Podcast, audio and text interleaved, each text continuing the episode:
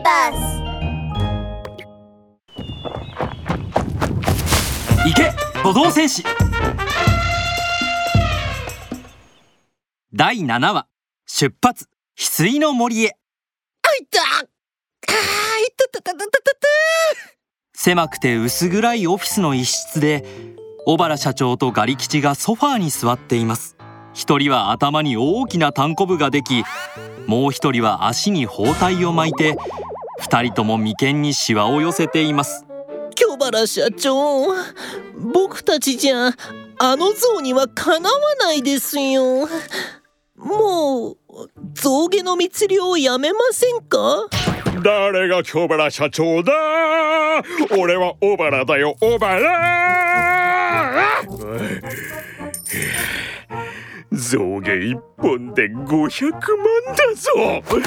楽して儲けられると思ったのにそれもこれも。全部あの巨像選手のせいだ。腹立つな。はい。こちら小原野生動物資源会社でございます。あもしもし？小原社長あれから全然連絡してこないけど象牙はまだなの？それはそのもう少々お待ちください。象が虫歯になったらすぐに歯医者に行って歯を抜いてもらいますから。そしたらすぐにその歯をお送りします。はあ？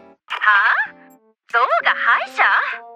もういいわ。あんたたちには象牙を手に入れることができないみたいだから注文を変更させてくれる？え？変更？それでは何に変更しますか？そうね。ちょっと小柄でぽちゃっとした体型に丸い頭にモコモコの尻尾がついた動物が欲しいわ。珍しければ珍しいほどいい。世界に数匹しかいないやつとか。小柄でぽちゃっと丸い頭にモコモコ尻尾の珍しい動物？お宅のところではそういう動物を取り扱っていないのかしら？700万出しますよ。700万！います！います！ちょうどここにはお客様のご希望にぴったりの子がいますよ。必ずご満足していただけます。すぐにお届けいたしますので商品受け取り後は星5の評価をお願いしますね。ちょっと待って。それは何の動物なの？小原社長は電話を切るとすぐに立ち上がりました。ガリ吉出るぞ。レッサーパンダを捕まえるんだ。ええぽいぽいちゃんはレッサーパンダだよね。レッサーパンダって山の森で生活しているんじゃなかったの？トーガが不思議そうにポイポイを見ているとポイポイはうなずきながらモコモコの尻尾を揺らしています。そうよ。私は山の上の方にある翡翠の森に住んでいるんだけどここに来たのはあなたに助けてもらいたいことがあったのよ。助けてもらいたいこと？うん。最近翡翠の森では小川の水がどんどん減っていくという事件が起きていてこのままでは森の動物たちが水を飲めなくなってしまうの。そこで賢いと名高い巨像戦士のトーガくんに原因の調査を依頼しに来たの。なるほど。でも僕がヒロロ草原を離れている隙に悪い密漁者たちがまたやってきたらどうしよう。トーガが困り果てて頭をかいていると後ろから声が聞こえてきました。東賀くん翡翠の森に行ってあげるんじゃ。花長おじいさん？そうだよ東賀お兄ちゃん。僕たちみんなでヒロロ草原を守るから。東賀お兄ちゃんは翡翠の森に行ってレッサーパンダを助けてあげて。トットくんなんでみんながここに？お二人の話は聞かせてもらったよレッサーパンダは象と同じく密漁者に狙われやすいんじゃ。こういう時こそお互いに助け合わねばならん。それにぽいぽいちゃんには先ほど密漁者を撃退してくれた恩があるじゃろ。今度は君の番じゃよ。うん。そうだね。トーガはうなずきポイポイを見つめました。ポイポイちゃん今から翡翠の森へ出発しよう花長おじいさんトットくんゾウのみんなのことを頼みます。それじゃあ行ってきます。気をつけて行ってくるんじゃよ。早く帰ってきてね。トーガは長い鼻でポイポイを持ち上げると翡翠の森へ走っていきました。